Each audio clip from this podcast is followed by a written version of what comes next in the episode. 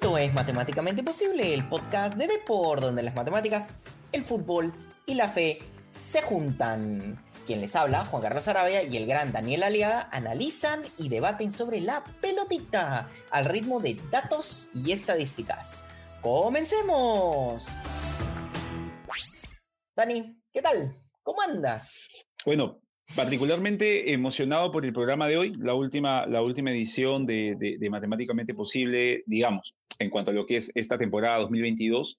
Eh, y por otra parte también bastante apenado por, por la noticia eh, que, nos recibe ese día, eh, digamos, previo a, la fecha en la cual será estrenado este capítulo, el fallecimiento de Edson Arantes de Nacimiento Pelé, el, el, rey Pelé, que eh, con 82 años eh, deja, deja, este, deja este mundo para, para, transformarse en lo que ya venía haciendo desde que levantó la Copa Mundial por tercera vez en el año 70, ¿no? Una leyenda ya con, con todas sus letras, así que eh, más, si bien es cierto, vamos a, hablar de él en este programa, que, que es de fútbol y cómo no hablar de, de quien básicamente reinventó este deporte y estableció ciertos eh, patrones comunes en el juego que ahora conocemos eh, en virtud a él. Eh, se lo dedicamos también, le dedicamos el programa al gran Rey Pelé.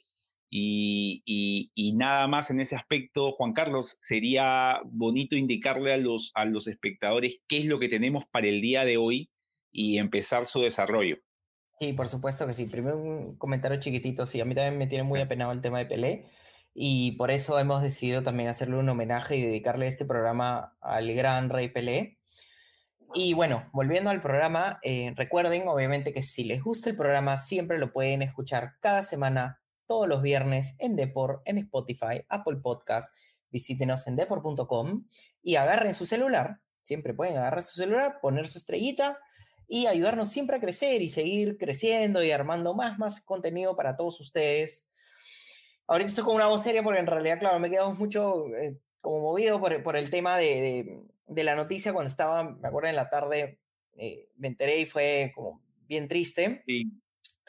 Entonces, como temas, ahora Dani, lo que vamos a hacer es el primer tema del saque que vamos a lanzar es hablar sobre Pelé si bien tú y yo nunca lo vimos directamente, conozco familiares míos, este, tíos, abuelos, etcétera, eh, parientes que, lo vieron directamente y que era un fenómeno absoluto.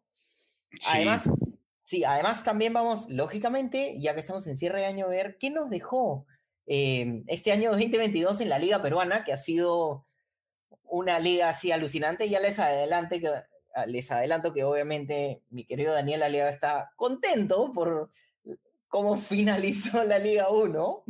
Totalmente, eh, Juan Carlos, así es. Sí, pero también hay mucho que hablar de la Liga 1 y obviamente también hablaremos de la Liga eh, eh, en ámbitos internacionales, ¿no? Y sí, sí, sí, sí, y, de clubes y ver qué, qué nos trajo este 2022 con el tema de clubes y luego, lógicamente, el siguiente programa ya, no les voy a decir ahorita, y mencionarles lo que se viene, ¿no?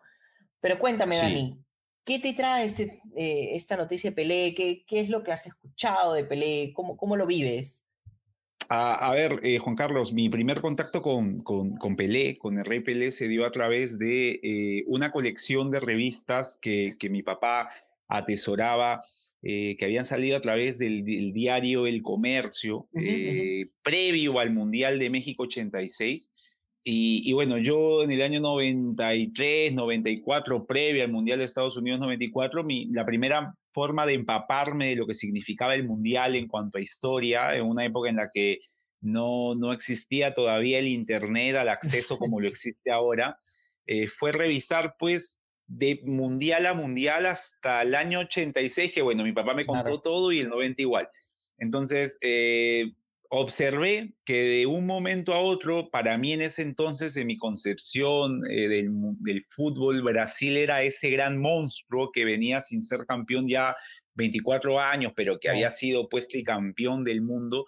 Y cuando uno revisaba los mundiales desde su inicio, no lo veía Brasil como ese gran monstruo, ¿no? En el 30, en el 34, quizá en el 38 por primera vez con Leonidas, en el 50 tras el parón de la Segunda Guerra Mundial perdiendo contra Uruguay, eh, en el 54 perdiendo contra Hungría, y de pronto aparecía el Brasil campeón del 58, el Brasil campeón del 62, el Brasil como gran afectado de esta especie de, de complot europeo para darle la Copa Mundial a Inglaterra.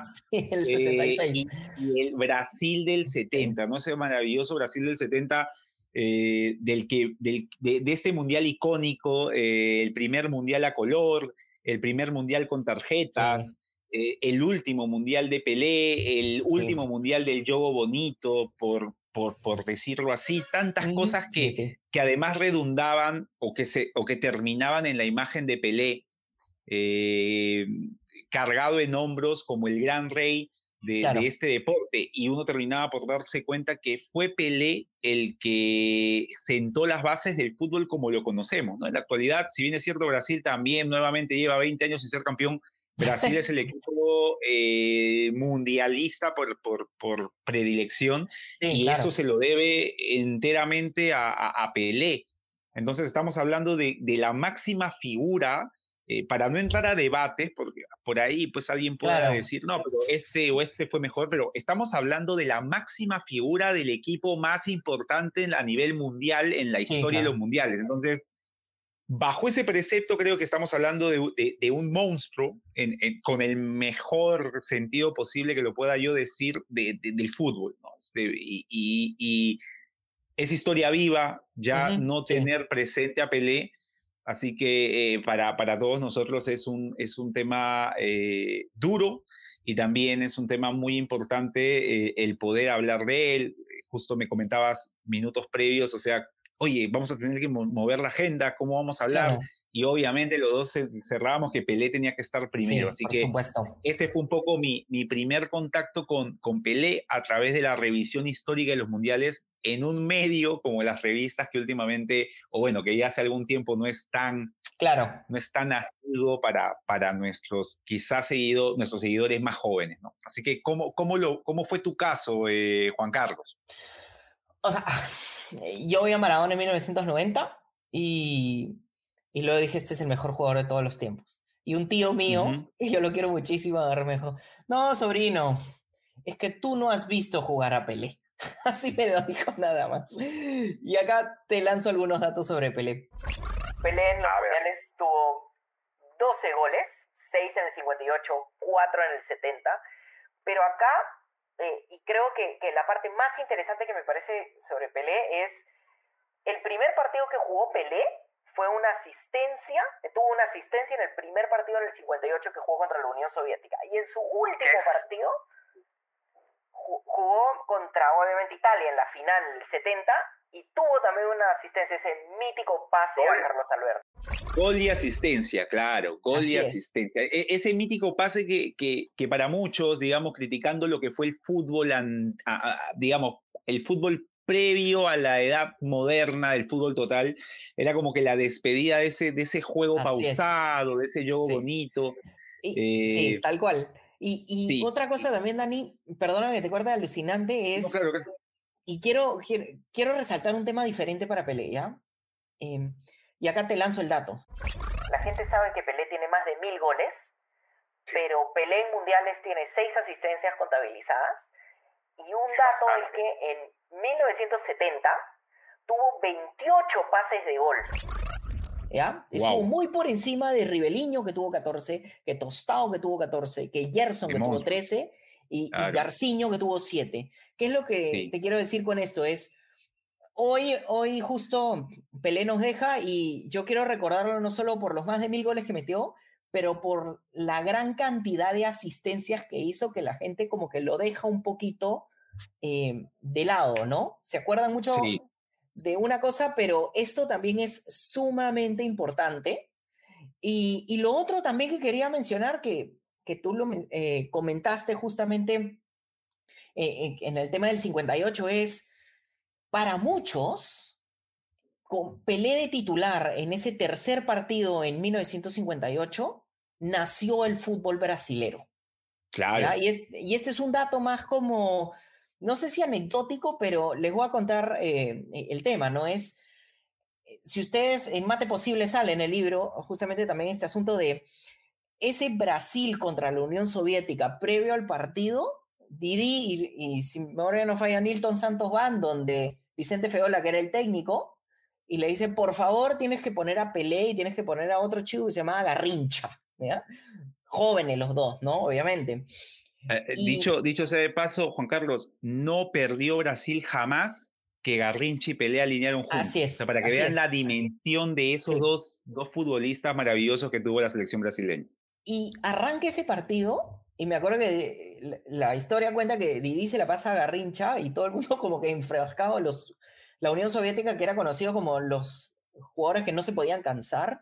Y Garrincha en tres minutos, básicamente, demolió a la defensa eh, de, soviética. Y luego el pase de Didi, un pase de tres dedos, eh, y que Babá simplemente la tira a quemarropa.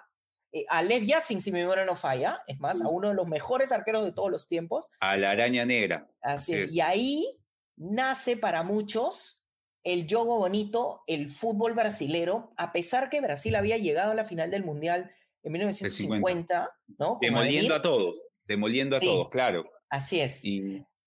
ahí nace, nace la concepción de fútbol que quieren justamente tener los, los brasileros eh, y, que nosotros siempre lo recordamos, ¿no? Entonces, sí. Em, me parece además maravilloso como Pelé, como decía, su primer partido tuvo una asistencia, su último partido tuvo una asistencia. Eh, siempre un jugador que, por más que tenía un talento brillante para hacer goles, era un talento para asistir a sus compañeros. E incluso, y acá el otro dato espectacular es, Pelé para mí tiene el casi gol más espectacular de todos los tiempos en 1970 contra Uruguay que ahí te habla. Así es, que ahí te habla del, o sea, de, la visión de, no solo es la noción de, de, dónde está el arco, sino la noción de dónde están todos los jugadores. Claro. Porque él engaña, sí, con la finta, Sí, es una, una jugada maravillosa que, que, en el Mundial del 70 Pelé alcanza quizá, eh, yo siento, eh, Juan Carlos, de que la diferencia del, del, Mundial de Pelé en el 70 con, con, el Mundial de Maradona en el 86 y quizá ahora también con el Mundial de Messi en el 2022 es que eh, lo de Pelé eh, venía además precedido de grandes futbolistas. O sea, esa selección brasileña que solo tenía a Clodoaldo para marcar y todos los demás eran números 10, o sea, camisa, camisa beige, como dicen los brasileños, o sea, todos los demás eran números 10, entonces uno decía, bueno, Pelé está divirtiéndose en un equipo que era maravilloso, y quizá en, tanto en el Argentina de 86 como en esta Argentina no era un equipo eh, fantástico, eran buenos equipos, pero destacaba mucho más la figura de estos, de estos dos otros monstruos, este, como los dos argentinos, pero pero el caso de Pelé está el casi no gol a Uruguay, está en la zona de grupos, el que llamaron grupo de la muerte, con Checoslovaquia, la antigua Checoslovaquia, con Rumania, con Inglaterra.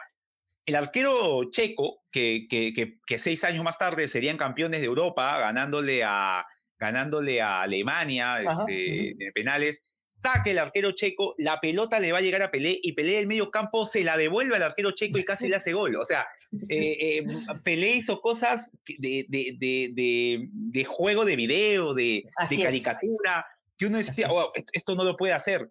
Y, yendo al 58, Juan Carlos, además del dato que me parece importantísimo, porque en algún momento se dijo, no, Pelé era un tanque, era un gran delantero, un gran cabeceador. No, Pelé también era un playmaker, o sea, Pelé hacía jugar pero Pelé además también, eh, en ese Pelé con 17 años, Juan Carlos, era determinante, o sea, Pelé contra Gales en cuartos de final, hace el gol del triunfo, Pelé contra Francia de Jean Fontaine, que, Jean Fontaine en seis partidos hizo 13 goles, para que vean el delantero que tenía ese equipo francés, le hace tres goles a Francia, y en la final contra Suecia también convierte un gol maravilloso, que, que, que, la levanta dos veces y define, o sea, un chico de 17 años siendo no solamente parte de un gran equipo, sino además determinante. O sea, un futbolista maravilloso, irrepetible, que, que en los mundiales, lo que hemos conversado alguna vez, Juan Carlos, la competencia más hermosa y difícil de la historia del fútbol fue, fue el Rey, ¿no? O sea,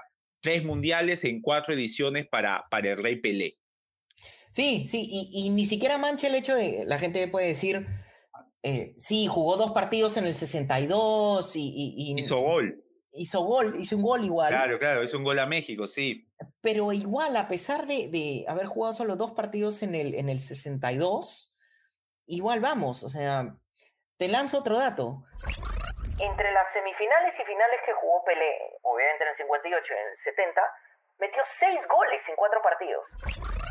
O sea, seis goles. Entonces, lo que se le muchas veces a Messi se le critica este tema de las finales mundiales y, de los campeonatos eh, y de los campeonatos y las finales. Acá a Pelé no le podías criticar eso porque era una máquina productora de ataque. Sí, sí, sí. Eh, asistencias, goles, ¿no? Y una cosa que tú además, eh, cuando hicimos el programa sobre, sobre los futbolistas peruanos destacados a nivel internacional y mencionaste a Juan Joya, eh, y uno por ahí podía decir, pero Juan Joya jugó en Peñarol, sí, pero antes había que ganar la Copa Inter, o sea, había que ganar la Copa Libertadores y había que ir a jugar la Copa Intercontinental. En una época sí, Pelé con el Santos, lo hizo quizá el mejor equipo del mundo, o sea, se enfrentó al Milan, se enfrentó al Benfica de, de, Eusebio, entonces Pelé no necesitó irse a Europa para, para, para enfrentar a los mejores. Eh, Pelé los enfrentó en el Mundial, los enfrentó en la Copa Intercontinental y cada vez que Brasil era visitado, hace poco Juan Carlos veía eh, un partido amistoso del 68, Brasil-Alemania, Pelé le hace una guacha a Beckenbauer y lo hace pasar a Beckenbauer de largo hasta el punto del córner, o sea, estamos hablando de un futbolista que se, que, o sea, no hay forma de que uno diga, oye, Pelé no enfrentó a los más grandes, Pelé enfrentó a los más grandes del, del 58 que empezó con Brasil hasta el año 70 que salió campeón mundial. Entonces, eh, es, yo creo que el, mejor adjetivo para Pelé es irrepetible. O sea, un, futbolista que, es irrepetible porque transformó al fútbol al fútbol que conocemos. Es, el fútbol que conocemos es el fútbol de Pelé. Sí, tal cual. Y, jugaba con unos eh, jugadores súper corajudos. O sea, tú pones el, ejemplo de, de Beckenbauer y acá yo iba a decir el dato de Beckenbauer, pero quiero cederte a ti el dato de Beckenbauer y la lesión y el, brazo, por favor. Eh, para, para los que y, que, y que lo busquen en YouTube, que traten de encontrar la película del Mundial del 70, maravillosa película que alguna vez transmitieron en señal abierta. Eh, en el partido de semifinales Alemania-Italia, que Italia se impone 4 a 3 a Alemania, Frank Beckenbauer termina jugando el, el, partido con, con, el brazo amarrado porque se le había zafado el, el hombro. Y, y, y, Frank Beckenbauer, con el dolor que, que, que, eso supone, jugó hasta el final del partido en una semifinal maravillosa, una semifinal que además hizo que Italia llegase ya demolida ante una Brasil que lo aplastó, o sea, una final que acabó 4 a 1, gol de Pelé, pase a Carlos Alberto, gol de Gerson, Jairzinho. Así es. Lo demolieron a Italia, pero ya venía pues de un partido eh, increíble ante, ante Frank Beckenbauer, otro de los grandes futbolistas de la época, que, que también sucumbió ante Pelé. Y, y, y, hay que decirlo, Juan Carlos, Pelé en una época en la que no habían tarjetas amarillas y rojas, una época en la que la Copa Libertadores te podían dar un puñete y seguía en la cancha eh, que, eran, que eran batallas campales los partidos entre brasileños y argentinos. Y así que por ahí quien diga, oye, no, a Pelé no le pegaban, hay que, hay que revisar un poco, eh, hay que revisar un poco y para ver si, si, continuamos diciendo eso. Sí, tal cual, tal cual. De verdad que podríamos seguir hablando sobre todas las historias de Pelé, eh, pero da para mucho. Da, da, para un montón, pero ¿qué te parece si vamos y respiramos un poquito eh, y vamos a una pequeña pausa con el respeto al, Rey Pelé y volvemos al programa de Matemáticamente Posible.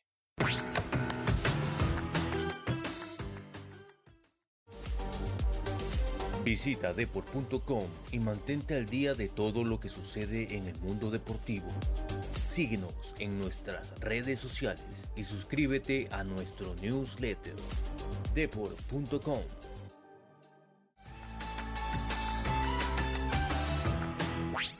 Y regresamos, esto es Matemáticamente Posible, el podcast de Depor, donde las matemáticas, el fútbol y la fe se juntan.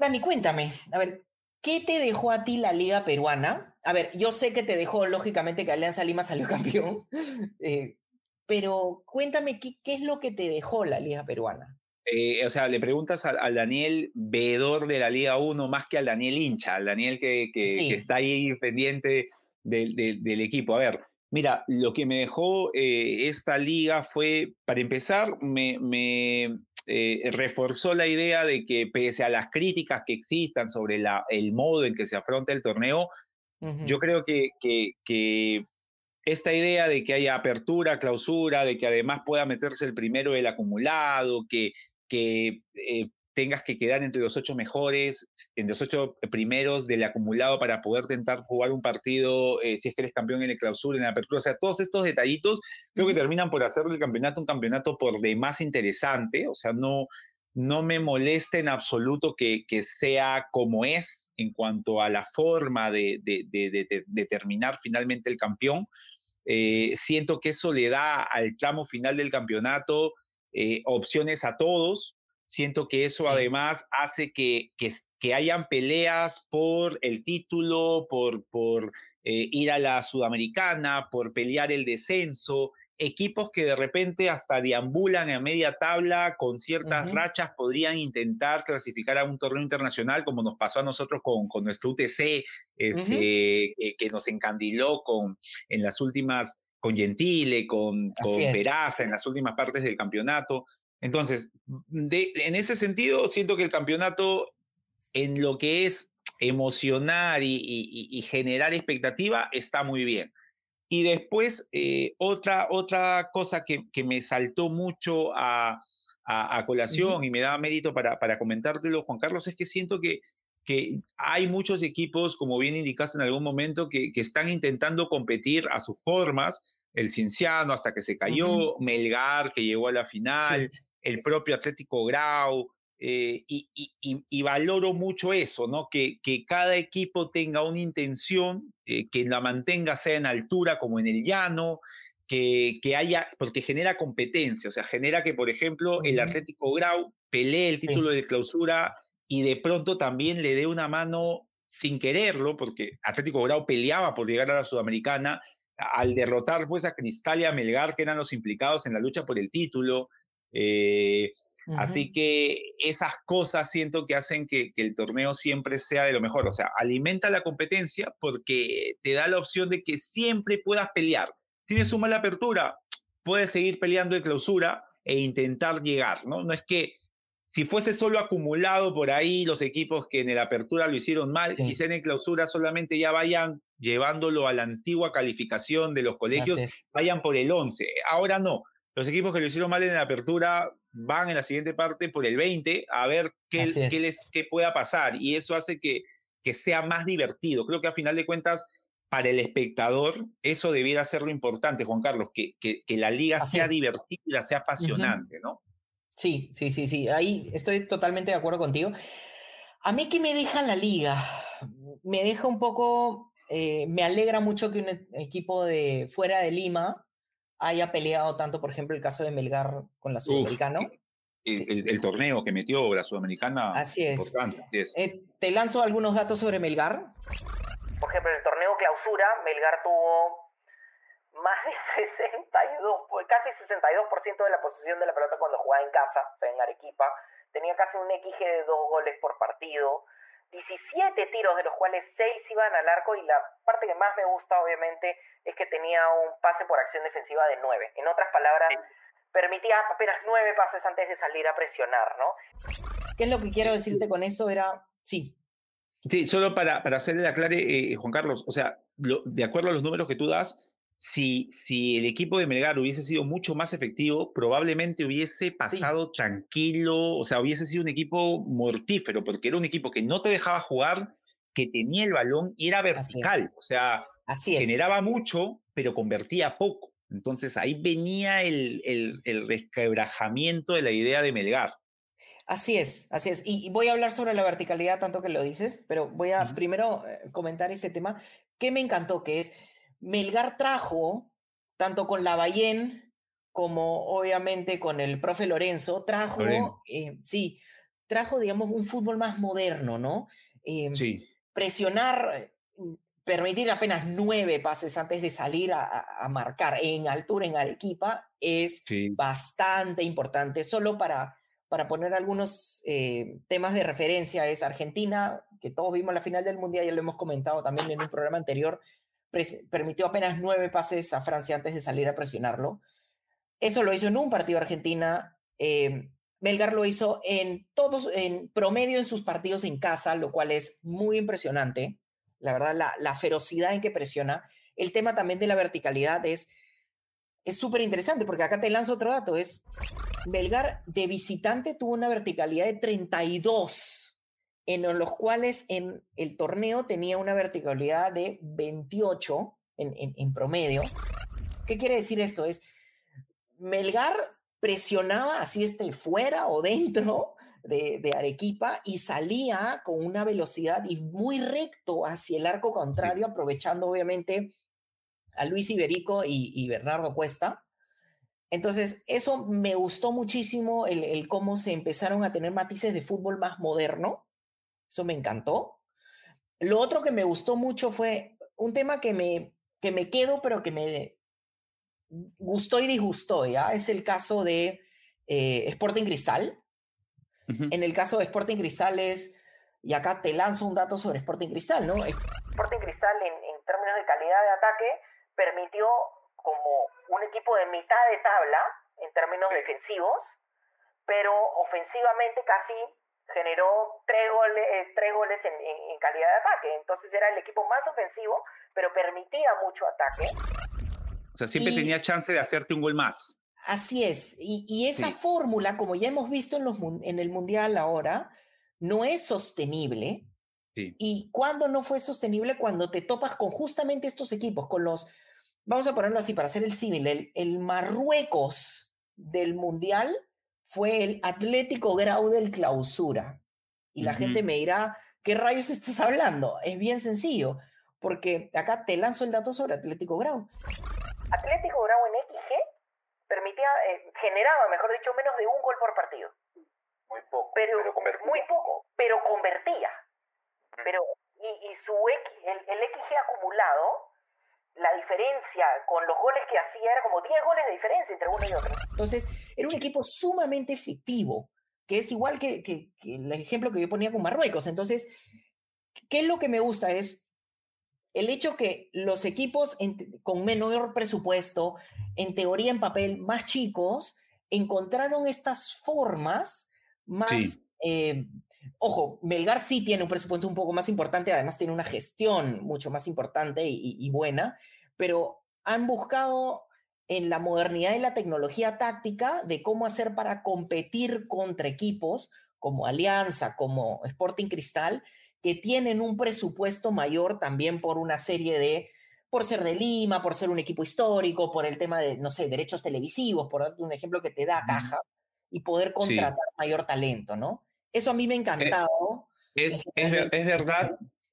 Sí, lo, lo, que sí, lo que sí, digamos, si hay que hacer un símil entre Melgar y la forma como, digamos, eh, se hizo más habitual afrontar el Mundial, o sea, este tipo de, de, de equipos muy parecidos o semejantes al, al, juego de posición, no tradicional, sino ya el más guardiolista, este de, de que prácticamente los, los interiores se vuelvan, bueno, los laterales se vuelvan interiores, de que los extremos sean los que estén fijos, es que el Melgar sí tenía mucho de que los laterales pasaban, o sea, tanto Reina como el lateral derecho eh, iban y en, Ramos, y en el mejor momento de Cienciano, antes de que Cienciano entre en este bache en la última parte de clausura, eh, hubo un momento en que tanto Estrada como Quintana eran unos aviones y llegaban y pasaban y pasaban. Entonces, cosa que, que, ya no es tan habitual, digamos, en, en esos equipos que, que suelen, pues, eh, posicionarse en un 2-3-5 para coparte la cancha y se mueven como, eh, suben y bajan y es como que hay una presión. Esos equipos iban adelante. Eh, no obstante, sí, es verdad, o sea, eran equipos que no dejaban jugar, que presionaban, que se hacía visible tanto en, en, altura, a veces mucho más que en el llano, pero que en el llano, como bien lo indicaste en alguna edición de los programas que tuvimos, también lo hacían igual, eh, también se lo hicieron a Cristal, también sea bueno o malo, ¿no? El Melgar lo hizo con Cristal en la primera parte del año 2 a 2. Cienciano lo hizo con Cristal, con un hombre menos en la parte ya media y perdió 4 a 1, creo, pero igual el plan estaba ahí, ya después el funcionamiento, eso se determina por, por detalles, por, por, por, por lo que el árbitro pueda cobrar, por lo que un jugador pueda hacer en lo individual, pero sí son equipos con propuestas marcadas. O sea, uno podía encontrar equipos que jugaban a una cosa, así es, sea que les fuese bien o mal, incluido el Atlético Grau en la parte ya de clausura, ¿no? Un equipo que se le veía consistente en defensa, incluso Ajá, y saliendo, sí. Se hacía visible mucho en cuando era visita, un triunfazo ante la Vallejo, un casi triunfo ante el Cienciano, que lo comentamos mucho nosotros ahí en la previa y, y, ante Cristal, o sea, que le permitía ante equipos que atacaban mucho poder eh, contener y salir, ¿no? En ese aspecto sí, muy similar a lo de Marruecos y, comparto eso para que, no, para que no te digan loco, Juan Carlos, estoy de acuerdo con, con esa apreciación tomando esos tres partidos que comenté. Sí, acá te pongo un dato sobre Cienciano que lo mencionas, ¿no? En la apertura Cienciano tuvo 18 tiros en general en promedio, de los cuales solo cinco iban al arco. Claro, tenía un gran volumen eh, pasaban Mucho. Pasaban, exacto, pasaban una barbaridad y, era bien feroz el ataque porque además esos 18 tiros, y acá te lanzo otro dato. Lo hacían con casi 60% de posición de la pelota, en casi 58%. Entonces, ¿qué quiere decir? No solo que tiraban mucho, sino que tenían mucho tiempo la posición de la pelota y eso eh, puede ser también este, como agotador para los otros equipos más allá de la altura. Pero acá también te mando el, el, dato al revés, ¿no? Que es... Claro, de 18 tiros, solo 5 iban al arco. De visita hacían casi 11 tiros, de los cuales 4 iban al arco.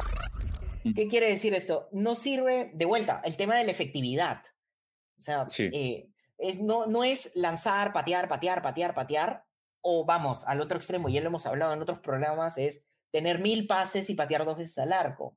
¿no? Ya saben de quién estoy hablando. Entonces, eh, es como esa fórmula que tú ponías el ejemplo de, de, la Grau, ¿no? Del Atlético Grau, que es el ser efectivo. Esto no quiere decir que es la fórmula perfecta.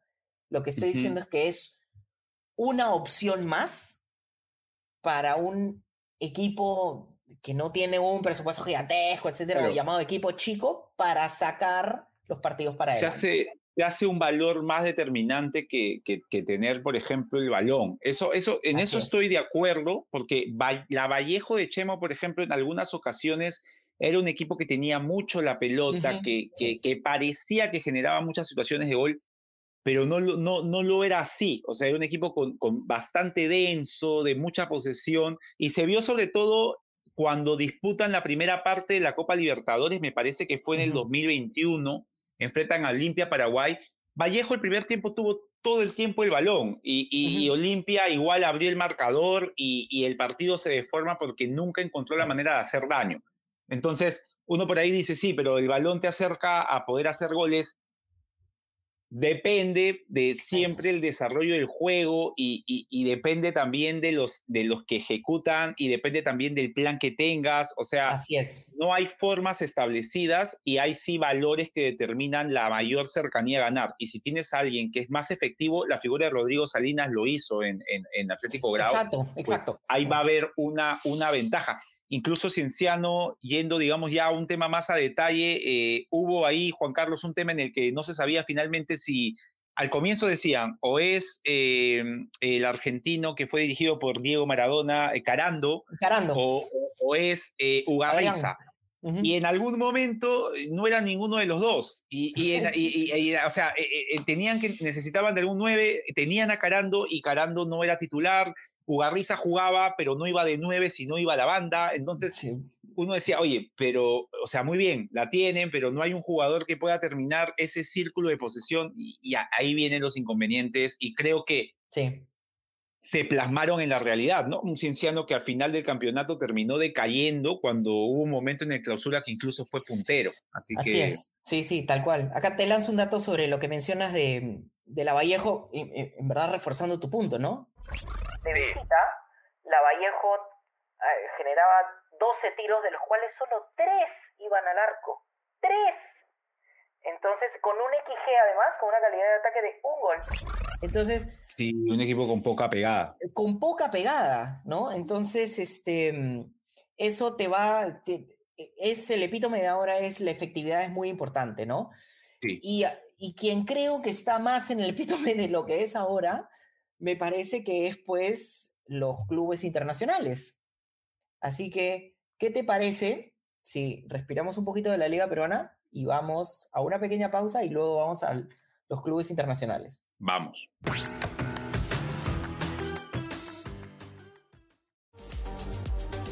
Visita deport.com y mantente al día de todo lo que sucede en el mundo deportivo. Síguenos en nuestras redes sociales y suscríbete a nuestro newsletter deport.com.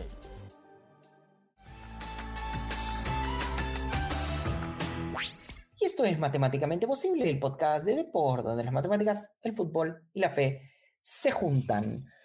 Cuéntame, Dani, y no en términos de selecciones, sino más, te lo, te lo comentaba en términos de equipos. ¿Qué te trae el fútbol internacional?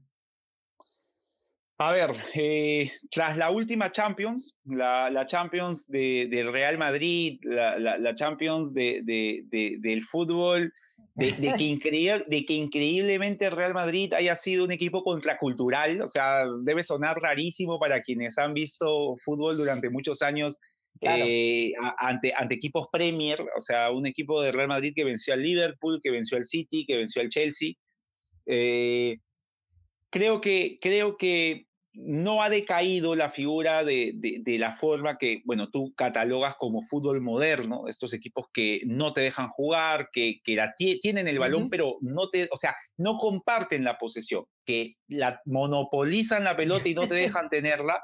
Eh, creo que eso continúa, mientras la Premier League siga en auge, creo que va a seguir funcionando de esa manera, pero me parece que la otra alternativa, la de tener jugadores con calidad individual para resolver eh, momentos de presión, uh -huh.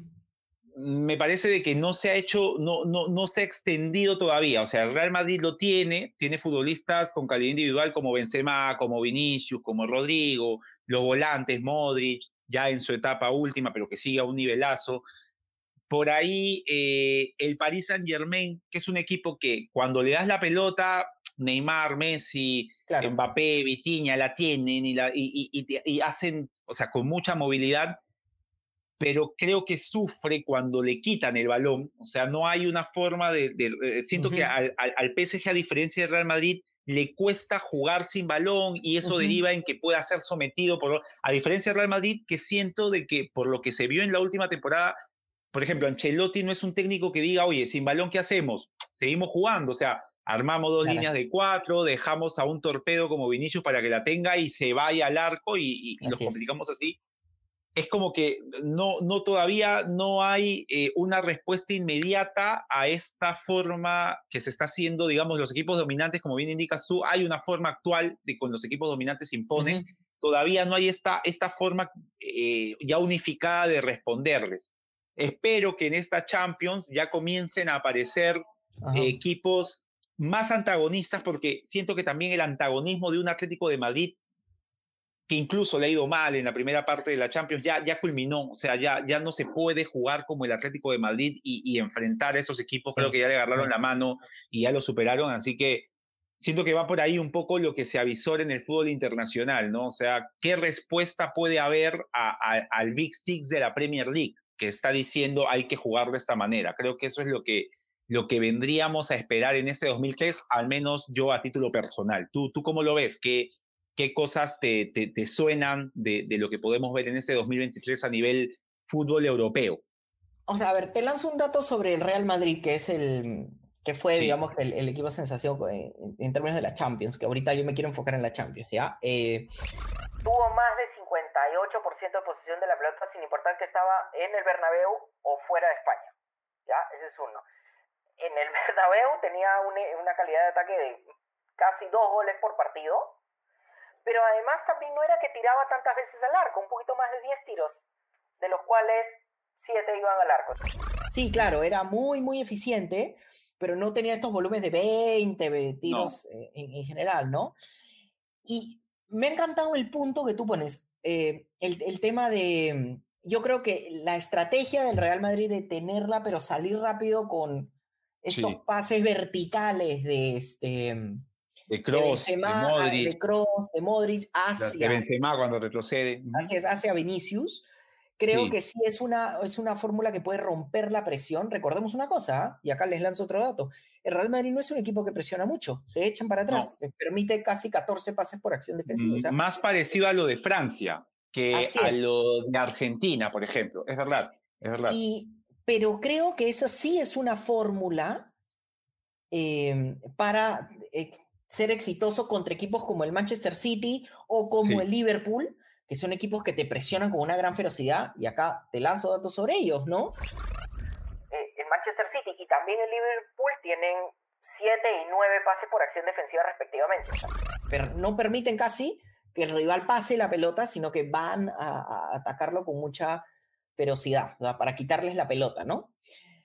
Entonces, eh, las fórmulas estas de salir a contragolpe creo que sí responden a esto. Y la fórmula de Simeone, y tú mencionas el Atlético de Madrid, creo que se han quedado, y acá agárrense, y si me golpean no hay ningún problema, se han quedado obsoletas. Y acá te lanzo datos sobre el Atlético de Madrid en Champions, ¿no? Es... Permitió un XG de 1.55 por partido, además, donde su estrategia es echarse atrás, porque permitió 14, casi 15 pases por acción defensiva, permitió casi 13 remates en contra y perdía y, ganaba un poquito más del 50% de sus duelos aéreos. Y que antes era una cosa eh, brutal en el Atlético Madrid. Antes no había, exacto. Las dos áreas ganaban siempre. Así es. Entonces, eh, y además también en, en tacles, por, esto es otro dato también bien interesante, es en tacles por regate, gana el 75%, que es muy por debajo de lo que solía hacer antes, que casi que bordeaban el 90%. Entonces, sí. Eh, ¿qué es lo que te quiero decir ahorita? Es estas defensas, eh, y no es un tema de, como le solía llamar un amigo, de el, teléfono, ya, los números telefónicos del 532. No, no es un tema de eso, porque Argentina jugaba... Claro, porque cambiaba de número a cada rato. Pasa por cómo afrontar el, partido. Sí. Eh, el, el, el Chelsea se pone con cinco y realmente se quedan los cinco atrás a veces. Y, hacen líneas. Claro. Exacto. Entonces, no es como Argentina del Mundial que, no sé, contra Holanda en el segundo tiempo puso sus cinco contra Australia, armó sus 5-3-2, de los cuales los laterales terminaban siendo como si estuvieran acompañando a Julián Álvarez. Al, olvidarlo en el 86, claro, iban al ataque. Exacto. Exacto. Entonces, ¿qué ocurre esto? Em, creo que, ¿qué me trae? Eh, para cerrar un poco mis ideas es, de vuelta, el fútbol efectivo, el fútbol de, de presión es lo que ahorita es, está más candente, pero las defensas que se echan para atrás no son una solución contra esos ataques tan demoledores. Creo que el Real Madrid lo tiene mucho más eh, pensado y, solucionado en comparación al Atlético de Madrid, que son propuestas dramáticamente diferentes. Y creo que pasa, pasa, Juan Carlos, porque el Real Madrid, bueno, ya, ya Casemiro se fue, pero mantenía un poco de lo que fue eh, lo que estaba, digamos, vigente hace algunos años, que era manejar el balón en el medio. O sea, Modric, Kroos y Casemiro en algún momento eran el medio campo dominante en la Champions League. Entonces, si bien es cierto, los mediocampos ya no son de tenencia, son de transición, todavía el Real Madrid con ese medio campo de tenencia puede socorrer a su defensa, puede aguantar o darle pausa a ciertos partidos y puede asistir. Cosa que el, Real, el Atlético Madrid, por ejemplo, en el medio campo ya Coque no llegó a ser un futbolista top. De Paul en el Atlético Madrid, yo lo siento amarrado, no es el de Paul de la selección argentina. Herrera, el mexicano, ya no está en su momento top, si en algún momento lo consiguió con el Porto, o sea, y, queda como tú indicas, equipos partidos, ¿no? Que tienen que defender y que tienen que atacar, y ante equipos que atacan mucho, que presionan mucho, están muertos. Y creo que eso le pasa al Paris Saint Germain, que es un equipo con gran calidad individual en ataque, pero que no tiene, nunca logró formar un medio campo consistente. O sea, ha pasado por ahí Gana Gay, Vitiña, Berratti es un jugador excelente, pero a veces está, a veces no. Entonces creo que pasa por ahí un poco sobre eh, qué hacemos ante estos equipos que nos presionan, nos atacan y nos tienen en nuestro campo.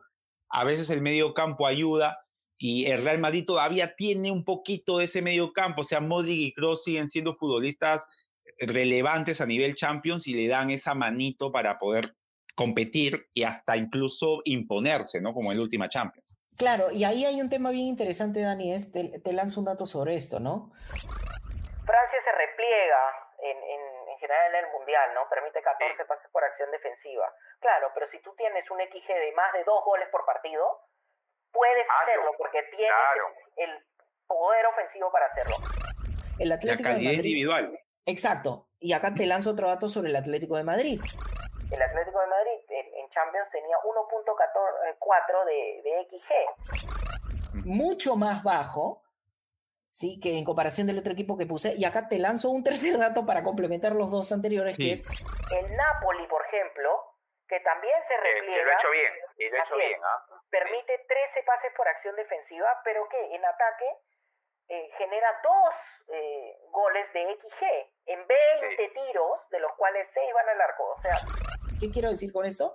Te puedes replegar, pero si tienes un martillo que, ofensivo, entonces sí te puedes dar ese lujo. Tienen un boomerang, o sea, se repliegan y el Así- boomerang sale al ataque y sí, o sea, y pueden, pueden llegar a hacer daño, es verdad. O sea, eh, estos Exacto. futbolistas, estos futbolistas modo eh, que te pueden abarcar grandes metros, como Vinicius, como Mbappé, como el georgiano de, Ajá, Nápoles, o sea, son futbolistas que, que pueden abarcar muchos metros y que pueden hacer de la presión del equipo contrario una desventaja, porque lo agarran al equipo con muchos metros por, por, por en la espalda y, y, y como tú dices, el martillo funciona y, y se es. pone la ventaja y ya teniendo la ventaja, defender más atrás te da un otro ánimo, ¿no? O sea, Claro. con la ventaja de él ya, ya defiendes de otra manera, es así. Lo Baratskelia es, ¿no? El, Sí, Así es que es. le dicen cra- crabra- crabradona, sí, es, es- crabradinho. es de- pobre hombre, de todo, verdad, sí. Pobre Así hombre. es, es.